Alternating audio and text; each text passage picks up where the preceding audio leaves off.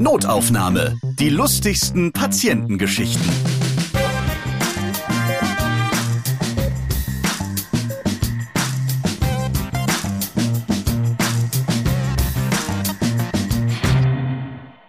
Das ist eine sehr gute Entscheidung, dass ihr wieder am Start seid und diesen Podcast hört. Denn hier gibt es sie, die lustigen Geschichten von den Patienten und Patientinnen, erzählt von Mitarbeiterinnen und Mitarbeitern aus dem Gesundheitswesen. Ich bin Ralf Potzus. Hi. Und wir haben in der letzten Folge ja schon tierische Geschichten gehört von Dr. Birgit Alsleben aus Hannover und von Dr. Nicole Sehi ebenfalls aus Hannover. Und die haben noch ein paar mehr Geschichten für euch auf Lager. Letztes Mal ging es um Fische, um Kröten, um Kanickel, Kühe und um Hoden, ja. Und ich bin gespannt, was Sie jetzt wieder für uns am Start haben, für Geschichten, die Sie erlebt haben in Ihrer Kleintierklinik Anikura in Hannover. Ich grüße euch beide. Moin. Hallo. Wir reden heute über abgetrennte Tierpenisse, über Menschen, die bei der Tierärztin behandelt werden wollen und eine Katze mit Haken. Nicole, dann fangen wir doch gleich mal mit einer Bikini-Figur von einem Tier an. Ja, ja, manche Leute können ähm, gar nicht genau sagen, was sie da eigentlich für ein Problem haben oder wo das Problem eigentlich ist. Und in dem Fall hatte ich eine sehr aufgelöste Dame mittleren Alters vor mir, die ein ganz niedliches, noch sehr junges, flauschiges, kleines weißes Kaninchen an sich gepresst hielt und ganz aufgelöst war und zitterte und sagte, ihr Kaninchen hätte Tumore und es wäre alles ganz furchtbar und ich müsste ihr da irgendwie helfen. Und ich sage, wo hat das Kaninchen denn Tumore? Weil also Kaninchen sind jetzt nicht so die ganz klassischen onkologischen Patienten bei uns. Und sie sagte, ja, also da so unten. Ich sage, an den Füße. Nee. Also jetzt so in der Bikini-Zone. Also da wäre das, also von ihrer Lea, also das wäre ganz schlimm, da wäre ihr jetzt heute Morgen was aufgefallen. So, ich sage, dann setzen Sie die Lea doch mal auf den Tisch. Nee, keine Chance. Also ich bekam dieses Tier nicht von dem Arm dieser Dame runter. Lea ist auch so auf sie fixiert und ist alles ganz schlimm. Ich sage, okay, alles klar, kein Problem. Dann halten Sie sie fest. Ich mich dann also vorsichtig dadurch dieses flauschige weiße Fell ähm, gewühlt. Das Tier war völlig unbeeindruckt davon, die Frau am Rande des Nervenzusammenbruchs. Und das darf ja auch nicht wehtun und passen Sie bloß auf und ziepen Sie nicht. Und so, ja, ich bin ganz vorsichtig. Und ich sag, meinen Sie das da? Und ich hatte dann so eine, tatsächlich so eine haarlose Umfangsvermehrung, nennen wir es mal, in der Bikini-Zone. Und sie so, ja, das hätte sie jetzt gefunden. Und das, also es wäre bestimmt ein Tumor. Und ich sage, hm, ich könnte mir vorstellen, dass dieser Tumor paarig ist. Will sagen, dass die da direkt zwei von hat. Und sie sagt, was? Also die hat dann schon Tochter geschwülzt. Ich sag, nee, ich sag, das sind Hoden. Ich sag, haarlose Umfangsvermehrung, Bikini-Zone sind Hoden. Nee, das könnte ja nicht sein, weil das wäre ja ein Weibchen. Sie hat die ja auch mit der Hand aufgezogen. Ich sag, ja, aber wenn Sie ganz genau gucken, dann hat dieses Tier sogar einen Pimmel. Also die sind ja meistens nicht weit davon entfernt, wo so Hoden sind. Er sagt auch bei ihrem Tier. in der Regel ist es ebenfalls zu empfehlen, ja.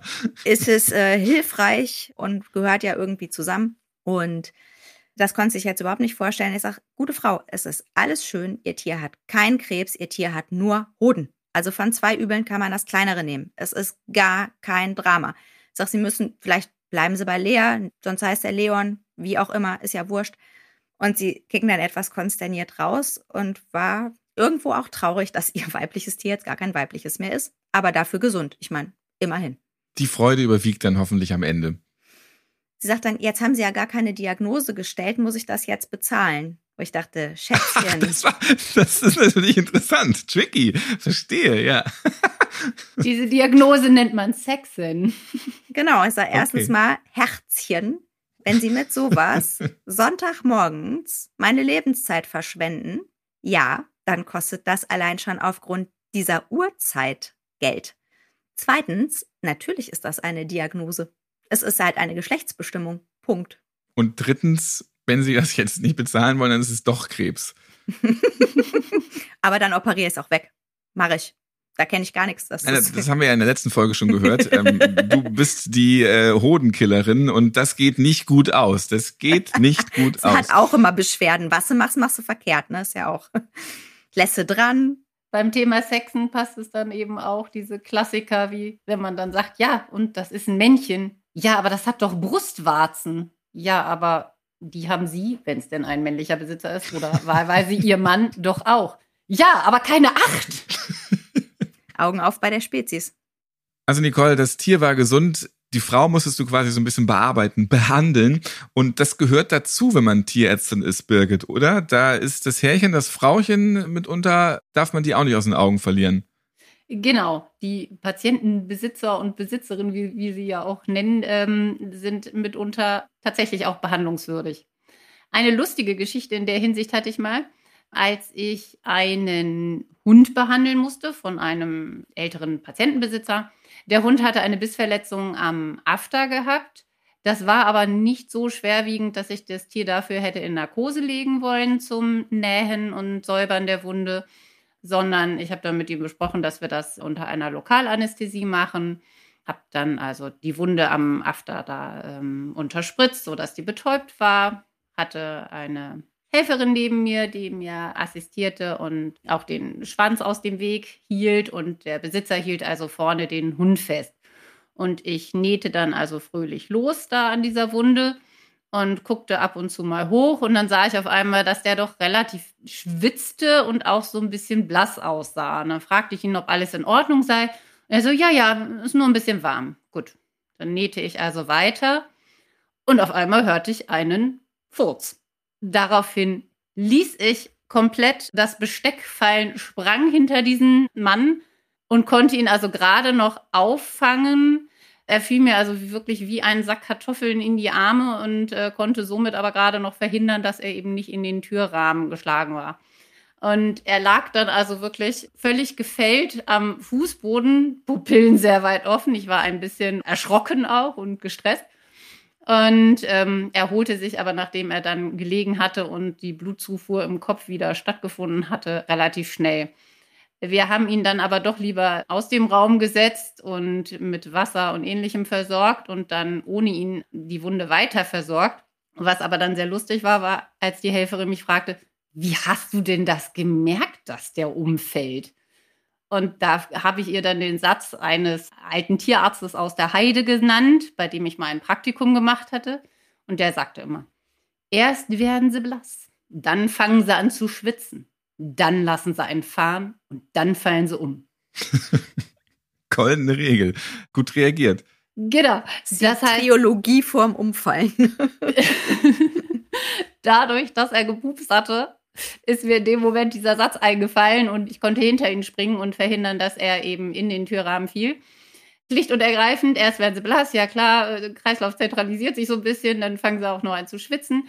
Und dann, wenn dann die Aftermuskulatur erschlafft, die Rosette quasi erschlafft und den finalen Pups rauslässt, danach, danach wird dann auch die äh, Körpermuskulatur schlapp und dann fallen sie um. Das letzte, was passiert, ist der Pups. Ich denke jetzt ganz anders über die Menschen, die immer vor mir auf der Rolltreppe einen fahren ja. lassen. Jetzt muss ich auch künftig aufpassen, dass die vielleicht nicht noch auf mir drauffallen. Ja, du könntest Leben retten. ja, ja, dein eigenes und das der anderen mit, indem du jetzt weißt, wie du reagierst. Also, der Pups verrät auch den Gesundheitszustand. Habe ich wieder was Neues dazugelernt. Ja, und da waren wir wieder bei dem Spruch, Real Doctors treat more than one species. Wir haben in der letzten Folge ja schon gehört, Birgit, dass du so ein bisschen Panik bei Vögeln hast, weil das so ganz spezielle Patienten sind. Und ja, mit Federn hast du jetzt auch in der nächsten Geschichte zu tun, Nicole. Ja, und äh, ich bin da genauso wie Birgit. Ich habe nämlich auch keine Ahnung von Vögeln. Du hast quasi Flugangst. Ich habe äh, Flugangst, ja, absolut. Also, ne, keine Wimpern, keine Behandlung, bin ich voll dabei. ist auch geil. Eigentlich ist es böse. Das steht das in der Arztpraxis einfach so auf dem Plakat. Keine Wimpern, keine Behandlung. Punkt. Nein, es gibt ja liebe Kollegen, die gerne Vögel behandeln oder Reptilien. Also es gibt ja Leute, die so auf diese ganzen Drachen spezialisiert sind, auf diese ganzen komischen Viechern mit Schuppen. Und wie hilft man einer Spinne? So einer großen. Mit einer Pantoffel. Aus, aus dem Terrarium. Ja. Nein, ähm, Spinnen behandeln wir tatsächlich nicht. Also steht auch ganz explizit so auf unserer Homepage drauf, weil das wirklich keiner kann. Das fängt schon damit an, dass du gar nicht weißt, was du genau da eigentlich vor dir hast, wenn da so ein Viech aus seinen 120 Augen guckt. du magst Spinnen wirklich nicht, ja. Du ganz ehrlich, die sind mir total egal. Ich mache die nicht platt. Die interessieren mich einfach null. Ich will die auch nicht haben. Also das, ich weiß einfach schlicht nicht, was ich mit denen machen soll. Und ich dulde sie zumindest in der Wohnung als Untermieter, weil die halten eben auch Motten ab, Mücken und mitunter ist es ganz angenehm. Ich finde sie auch nicht sehr schön und ich mag eigentlich auch nicht Spinnen, aber dann denke ich mir immer, komm, du bist sowieso eigentlich immer nur da in der Ecke, Ewigkeiten, bewegst dich nicht und frisst halt ab und zu mal irgendein Viech weg, was mich sonst nerven könnte. Also nee, nee, mein so Sohn hasst die. Das geht nicht. Die müssen leider draußen wohnen, die Spinnen. Aber wir waren jetzt ja auch bei den Flügelviechern. Genau, wir hatten früher im Notdienst noch quasi die direkte Standleitung zu den Tierärzten beziehungsweise zu den Helfern. Also wir hatten keinen Anrufbeantworter, das heißt, jeder, der angerufen hat, kam auch direkt durch. Und ich saß so einen schönen Samstagabends, frisch vom fröhlich frei im Tierärztebüro und wir quatschten so ein bisschen und dann rief halt jemand an und sagte, ja, sie hätte da so einen Wellensittich. Und ich dachte schon so, oh nö, kein Wellensittich, weil meistens hat dieses Viecher dann irgendwas und dann wollen sie vorbeikommen. Und ich sage, mhm, ein Wellensittich, ja, das ist ja schön. Und sie sagte, ja, und der hat jetzt gerade ein Ei gelegt. Und ich sage, das ist super, dann ist es nämlich raus. Weil die haben nämlich ansonsten auch gerne mal Legenot und dann kriegen die diese blöden Eier nicht raus. Und dann wäre das eigentlich mein Part und ich kann diesen Part nicht. Und Stress hat ja immer nur der, der dann keine Ahnung hat und ich habe dann immensen Stress. Und dann sage ich, ja, was kann ich denn jetzt für sie tun? Und sie sagte, ja, Sie wollte jetzt wissen, was sie mit dem Ei machen soll. Ich sage, was sollen sie jetzt damit machen? Guten Appetit. Ja, so. Spiegelei ist auch eine Lösung. Ist ja auch irgendwie sehr klein, so ein Wellensittichei. Und sagt sie, ja, weil sie wollte nämlich jetzt morgen ein Wellensittich-Männchen kaufen, damit sie dann Babys kriegt. Also ich stand total auf dem Schlauch und dachte, sie haben jetzt offensichtlich eine Henne, die ein Ei gelegt hat. Was wollen sie denn jetzt von mir? Da sagte ich, ja, wie muss ich denn jetzt das Ei behandeln? Dass der das dann, weil wenn ich das jetzt anfasse, dann nimmt er das ja vielleicht nicht mehr. Und dann habe ich natürlich irgendwie kurz überlegt zu sagen, ja, das müssen Sie jetzt mit Baumwollhandschuhen Bioqualität anfassen, dann bei 38 Grad im Sandbad lagern und äh, dann morgen beim Züchter sagen, dass Sie einen Wellensittich brauchen, der einen sehr festen Penis hat, damit er noch durch die Eischale durch kann. Der weiß dann schon Bescheid. Habe ich natürlich nicht gemacht und habe dann nur gefragt, ob Sie dann auch morgen zum Supermarkt gehen möchte, um eine Palette Eier zu kaufen, weil sie eine Hühnerfarm aufmachen will. Und dann sagt sie, nein, das geht ja gar nicht. Ich sag, so, merken Sie was? Sagt, das funktioniert mit dem Ei auch nicht mehr. Also, bisschen biologisches Grundwissen toppt dann immer noch mangelndes Fachwissen. Das geht wiederum nur bei Kröten und Fröschen mit der Besamung nach der Eiablage. Allerdings sind die mit der Auswahl ihrer Geschlechtspartner nicht immer so. Und dann ist es auch noch im Gesicht, haben wir in der letzten Folge gehört, und sehr umständlich und unangenehm, vor allem für die Karpfen. Genau. Ich habe auch noch einen skurrilen Fall, vielleicht sogar den ganz skurrilsten in meinen Jahren als Tierärztin. Da war ich auch noch damals in der Landpraxis als ganz junge, frisch gebackene Tierärztin und hatte auch irgendwie auf einen Sonnabendnachmittag das Problem, dass eine Frau äh, völlig aufgelöst an der Tür klingelte und mir dann einen großen Briefumschlag in die Hand drückte und fragte, ob ich gucken könnte, was das sei. Die war also den Tränen nahe und sehr, sehr, sehr aufgeregt. Und dann habe ich den Briefumschlag genommen, bin ins Behandlungszimmer gegangen, habe mir das aufgemacht, angeguckt und festgestellt, jo, da liegt eine Stinkmorchel drin, also so ein Pilz. Bin dann also wieder zurückgegangen und habe gesagt, jo, das ist ein Pilz. Und sie so, Penis? Und ich so, nein, Pilz. und sie fragte dann wiederum, Penis? und ich so, nein, Pilz. Das ging dann irgendwie so drei, vier Mal hin und her. das ist aber also auch ein interessantes Spiel. Also Sonne geht auf, Sonne geht unter, Vegetation verändern sich und immer nur Pilz, Penis, Pilz. Bis einer aufgibt bis einer aufgibt. Die Frau sprach eher gebrochen Deutsch. Ich glaube, sie war äh, russischer Herkunft. Jedenfalls hatte sie also offenbar geglaubt, nachdem sie mir dann endlich beim dritten oder vierten Mal glaubte, dass es also wirklich ein Pilz war und kein Penis, den sie da in ihrem Garten gefunden. Also sie hatte einfach geglaubt, jemand hätte ihr die abgeschnittenen Geschlechtsteile eines Tieres in den Garten geworfen und war dann also tatsächlich äh, freudestrahlend und erlöst, als sie feststellte, dass es sich tatsächlich nur um eine Stinkmorchel gehandelt hatte. die wiederum, wie ich dann hinterher auch nochmal nachgelesen habe, bekannt ist für ihr phallusähnliches Aussehen im jugendlichen Stadium dieses Pilzes. Ähm, das steht auch bei manch einem im Abi-Buch. Es sieht phallusartig aus. Der Jörg. Im jugendlichen Stadium ist dieser Pilz offensichtlich eine galertige Kugel, kann sich sehr schnell entfalten und hat einen aasähnlichen Geruch. Wer kennt es nicht? ob sie nun glaubte, dass die äh, Mafia oder irgendeine sonstige Organisation ihr in einem Racheakt abgeschnittene Geschlechtsteile in den Garten gelegt hatte oder nicht, weiß ich nicht, aber sie war danach tatsächlich sehr, sehr froh und ging gelöst von dann. Werbung Ihr wisst es, weil ihr diesen Podcast hört, ich bin ein kleiner Hypochonder. Und wenn ich wieder mal was an meinem Körper entdecke, was mir komisch vorkommt, dann brauche ich schnell ärztlichen Rat. Vor kurzem hatte ich Hautrötung, weil ich mir ein neues Deo gekauft hatte. Prima Geruch und leider krass rote Achseln. Muss da nun Cortison ran oder geht das von alleine weg? Ich habe keine Lust auf volle Wartezimmer und bei onlinedoktor.de wird mir bequem zu Hause geholfen. Innerhalb von 48 Stunden, oft sogar bereits in sieben Stunden, gibt es für Hautprobleme eine schriftliche Diagnose und eine Handlungsempfehlung. Hier hilft nicht Dr. Google, sondern 450 niedergelassene Hautärzte und Hautärztinnen aus ganz Deutschland, die ihr selbst auswählen könnt. Der Service ist zu jeder Zeit und überall nutzbar.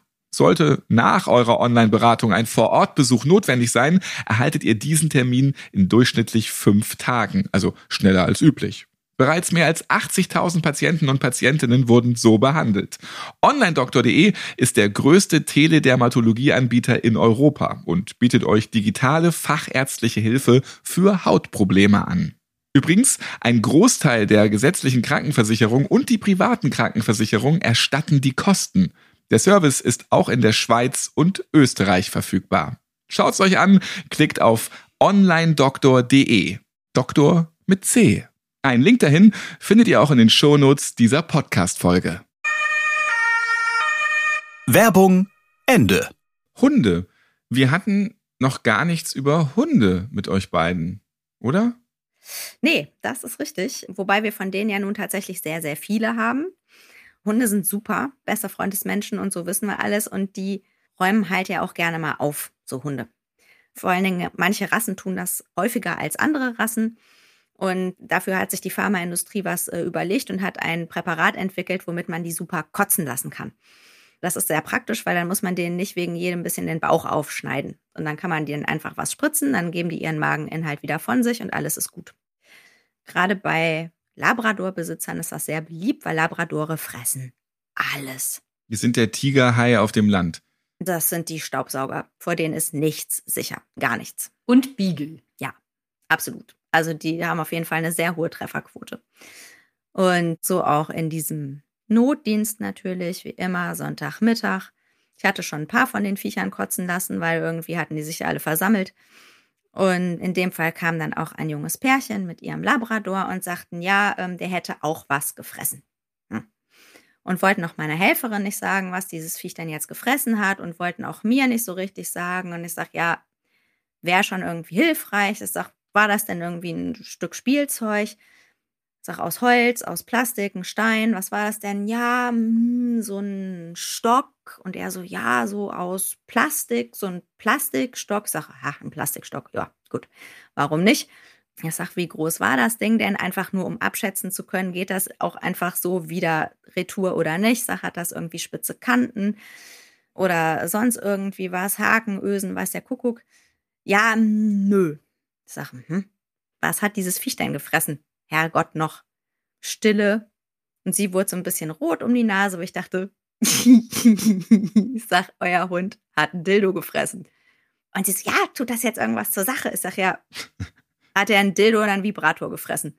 Und dann fauchte er mich halt auch an, ja, was das denn jetzt sollte. Und ich so, naja, also meiner Erfahrung nach hat das eine halt eine Batterie und das andere nicht. Und das würde mich eventuell jetzt schon interessieren so für die Magenschleimhaut. Aber ähm, ich sage, ist egal, ich spritze ihm nämlich jetzt was und dann kommt der ganze Spuk eh wieder raus. Und das ist doch auch klar, oder haben die gedacht, das löst sich dann als irgendwie auf?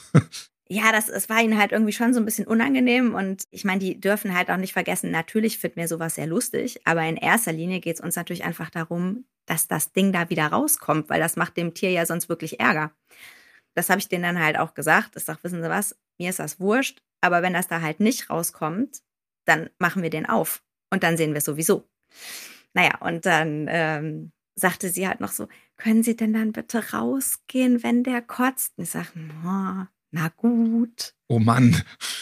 Ich bin ja gar nicht so. Ich sage, Sie müssen mir aber halt dann wirklich versprechen, dass alles da rauskommt. Also, dass dieses ganze Ding in seiner kompletten Pracht da raus ist. Weil, wie gesagt, ich sehe es sonst eh. Ja, hm, na gut. Naja, und dann kotzte dieses Viech halt dann auch brav seinen äh, Corpus Delicti wieder aus. Ich war auch brav nicht im Raum. Sie haben es dann irgendwie eingewickelt und sind dann damit raus. Und haben es hoffentlich nie wieder benutzt. Oder gut gewaschen. None of my business, gut gewaschen, who knows. Ich habe dann auch nur gesagt, so Leute, ne, Sonntagmorgens, äh, ach ja, das waren noch Zeiten und vielleicht einfach nächstes Mal Tür zumachen. Hm? Ja, das sind so Sachen. Wir halten fest, nicht nur in der Humanmedizin, auch bei Tierärztinnen kommen immer wieder diese Dildo-Geschichten einfach raus. Ja, wenn die Leute das halt auch einfach nicht wegräumen. Also die Hunde finden allein Plastik halt einfach toll. Völlig egal, was da noch dran riecht. Warum ist das so? Weil die Weichmacher gut riechen. Und das mögen die gerne. Labradore sind halt, ja, die haben halt einfach so nochmal so ein eigenes Fresszentrum, nochmal so on top zu allen anderen Hunden. Und die fressen einfach alles, was sie finden. Und das machen ja sowieso schon alle Hunde. Sehr, sehr viele von denen zumindest. Nein, also die haben halt also wirklich gefühlt immer Hunger und die fressen wirklich sehr, sehr viel, was sie eigentlich nicht fressen sollten. Und manchmal dann halt dann auch den Dildo von Herrchen und Frauchen. Womit wir wieder bei dem Spruch wären, Trieb macht blöd. Bei Fremdkörpern gibt es wirklich eine sehr, sehr vielfältige Auswahl. Das hat die Emily, hieß sie, ne, neulich ja auch schon im Podcast erzählt. Man muss also nicht nur bei Labradoren aufpassen, sondern auch bei Katzen, denn die mögen tatsächlich wahnsinnig gerne Fäden, Bindfäden und Nähgarn. Und äh, für immer in Erinnerung bleibt mir da doch eine Katze, die ich einmal operieren musste, die also tatsächlich ein Nähgarn hatte, was von der Zunge aufgefädelt war und bis hinten zum After da schon rauskam. Das heißt, der Faden hatte sich an der Zunge verschlungen ist dann abgeschluckt worden, also das lose Ende oder die losen Enden hatte sich dann also durch den Magen, durch den kompletten Darm und schon bis hinten zum Popoloch gearbeitet, aber dabei leider natürlich auch den ganzen Darm aufgefädelt und zum Teil auch schon eingeschnitten. Das heißt, das war also schon eine lebensbedrohliche Geschichte. Aber man kann tatsächlich eine ganze Katze auffädeln so. Das ist ja echt krass, also dass sich das so den Weg gebahnt hat auch und von vorne bis hinten einmal der Faden durch die Katze gezogen.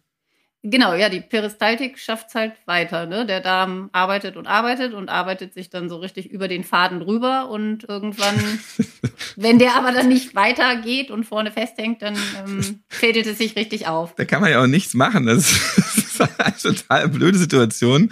Da ist immer die Katze, wo dieser Faden aus dem Mund und aus dem Popo rausguckt. Also das Gemeine ist, der hängt tatsächlich nicht aus dem Mund raus, sondern man kann das tatsächlich nur, wenn man sehr genau guckt, dann unter der Zunge entdecken. Und die kann man hinten auch nicht einfach jetzt rausziehen. Ich ziehe mal vorsichtig alles mal so. Nee, also tatsächlich äh, schön wäre es ja gewesen, wenn man einfach vorne abschneidet und hinten rauszieht, aber dafür war dann leider doch der Darm zu sehr aufgefädelt und eingeschnitten. Also da musste ich auch den Darm an mehreren Stellen eröffnen und das dann alles da so in äh, Stücken rausholen und wieder zunähen. Die hat es aber gut geschafft.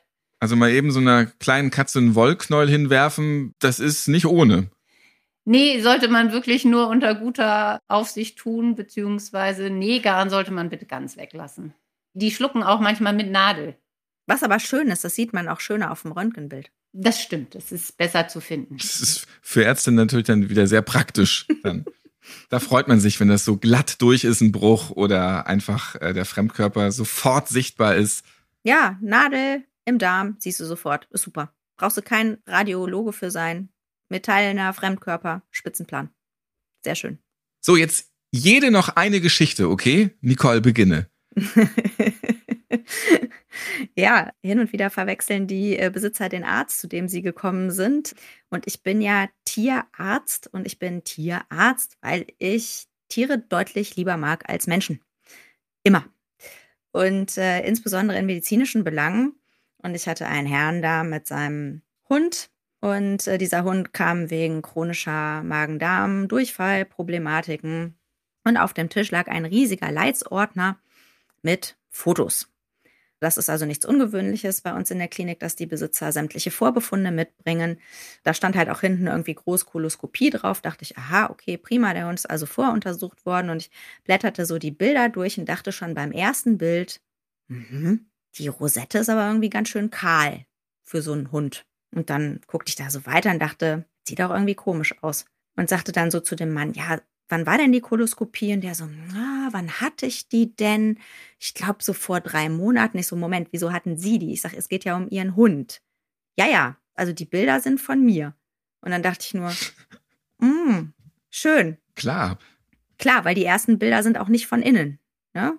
Man denkt so, ich wollte gar nicht wissen, wie Ihre Rosette aussieht. Und dann sagt sie natürlich auch so, und warum haben Sie mir das jetzt mitgebracht? Ja, weil Sie sind ja Arzt. Und dann habe ich gedacht, das interessiert Sie auch mal, wie das bei Menschen aussieht. Und nein,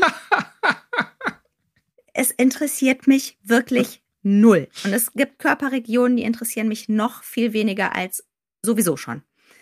Ja, da kommt es halt immer mal wieder zu so lustigen, sagen wir mal, Überschneidungen zwischen Menschen und Tieren. Wir haben ja halt auch hin und wieder diese, diese anderen Spezies, die die Kollegin und ich ja eigentlich nicht behandeln. In dem Fall war das eine Schlange mit einer Atemproblematik und dann habe ich mich halt einfach mal so an die Kollegen dran geheftet, weil man. Das war die Asthmaschlange.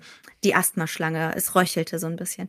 Nein, also die bekam irgendwie schwer Luft und dann habe ich gedacht, gehst du mal mit gucken, wirst ja immer nicht dümmer. Naja, dann haben die Kollegen die untersucht und haben da Spülproben genommen und dann hatten wir also auch tatsächlich einen Befund, der aus dem externen Labor kam, aus der Mikrobiologie und dann ähm, hatten wir einen Termin mit der Besitzerin und dieser Schlange und sagten dann so, wir haben jetzt das Ergebnis da. Ihre Schlange hat einen äh, Staphylococcus in der Lunge und äh, den müssen wir jetzt behandeln. Und die Besitzerin dazu war ja, so eine ganz süße, noch sehr junge kleine Maus und auch so ein bisschen schlicht. Aber auch gefährlich, wenn man als Maus eine Schlange hat. Ja, ist richtig. Ist äh, in dem Fall auch tatsächlich offensichtlich brandgefährlich, weil wir dann sagten, ja, sie hat also einen Staphylococcus und den müssen wir behandeln. Und dann sagte sie, kann sie den Staphylococcus von mir haben? Und wir sagten, naja, so wäre jetzt nicht so unser erster Übertragungsweg, aber grundsätzlich Bakterien, ja, kann man übertragen.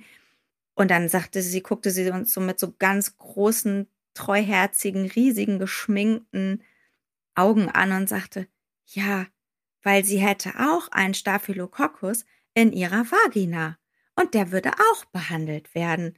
Und vielleicht hätte die Schlange den ja daher. Wo ich dann gedacht habe, so, ihr Süßen, ich muss weg. Ich wünsche euch noch eine schöne Sprechstunde. Ne? Ist auch gar nicht mein Patient. Adios. Wenn man immer denkt, Schlange, möchtest du was sagen? Möchtest du uns was erzählen? Mhm. Sie wollte nicht. Aber das sind immer so Dinge, da will ich gar nichts von wissen. Wir hatten das ja vorhin schon mit dem Faden, wie der so überall irgendwo rein kann und ist so ähnlich wahrscheinlich gewesen. Direkter Übertragungsweg, möglicherweise. Vielleicht auch einfach nur mangelnde Hygiene. Man weiß es nicht. Man möchte es, wie gesagt, auch gar nicht wissen. Und die Katzen, die sind ein bisschen zu kurz gekommen, immerhin mit das beliebteste Haustier der Deutschen. Aber Birgit, du hast ja eben schon eine Katzengeschichte erzählt mit dem Faden. Und als Abschluss gibt es jetzt nochmal eine ganz besondere Katzengeschichte, die ich total krass finde. War auch ein Notdienstfall zu später Stunde. Damals war ich noch in Schleswig-Holstein tätig. Und auf einmal fuhr also ein großes Feuerwehrauto ähm, vor und mehrere Feuerwehrmänner kamen mit. Äh oh, mehrere Feuerwehrmänner. Ja, ich flipp ah, aus. In der, in der letzten Podcast-Folge gehört, was so das Beuteschema von Nicole ist. Ja, genau. Männer in Uniform, mehrere auf dem Hof. Herrlich. Entschuldigung. Ja. Ich, ich vergesse mich. Jedenfalls standen also mehrere Feuerwehrmänner in voller Montur mit einem kleinen Katzenkorb vor der Tür. Was passiert war, der Besitzer dieser Katze war ausgegangen, kam nach Hause und stellte fest, dass seine Katze wild schreiend mit dem Kopf an der Wand stand. Und zwar da, wo die Gardine aufgehängt wird, am Gardinenhaken. Und hatte sich also mit dem Auge an diesen Gardinenhaken verhakt und konnte nicht mehr abgelöst werden. Also nochmal, um das klar zu machen, die Katze hing mit der Stange im Auge fest. Mit dem Haken. Also. Ja, das macht es ja nicht unbedingt besser. Nein, der muss, das war im Auge drin. Ja, also in der Augenhöhle war dieser Haken drin und die Katze Boah. hing also komplett mit dem Kopf fest an der Wand verhakt und konnte sich nicht mehr ablösen. Selbstständig. Das ist unangenehm, wenn man keine Hände hat in dem Moment dann. Genau. So die Hände waren es. Und sie schrie natürlich aus Leibeskräften und der gute Mann kam nach Hause und kriegte also wirklich den Schrecken seines Lebens, als er nun seine Katze festgetackert an der Wand ähm, vorfand. ich. Und äh, rief in seiner großen Not, die er hatte, die Feuerwehr, die dann also zu ihm kam und diese Katze erstmal von der Wand schnitt, also diesen Haken durchtrennte und von der Wand schnitt. Der Mann war aber äh, so schockiert, der war also nicht mehr in der Lage, jetzt selber irgendwie zu fahren und die Katze zum Tierarzt zu bringen, sodass also dann die komplette Feuerwehrmannschaft, die bei ihm angerückt war, also zur Praxis dann fuhr und mir also diese Katze vorbei. Nicole feiert. großes Kino. Es war wirklich großes Kino. Glücklicherweise war es so, dass ich diesen Haken also aus der Augenhöhle erstmal entfernen konnte und die Katze dann also versorgen, stabilisieren, Schmerzmittel und so weiter behandeln konnte. Und äh, wir am nächsten Tag das dann nochmal mit meinem damaligen Chef dann äh, fachgerecht äh, operiert hatten. Das Auge selbst hatte glücklicherweise nichts abbekommen. Die knöcherne Höhlung war ein bisschen betroffen, aber. Aber auch äh, Wahnsinn, oder? Also bei so einem Unfall. Genau.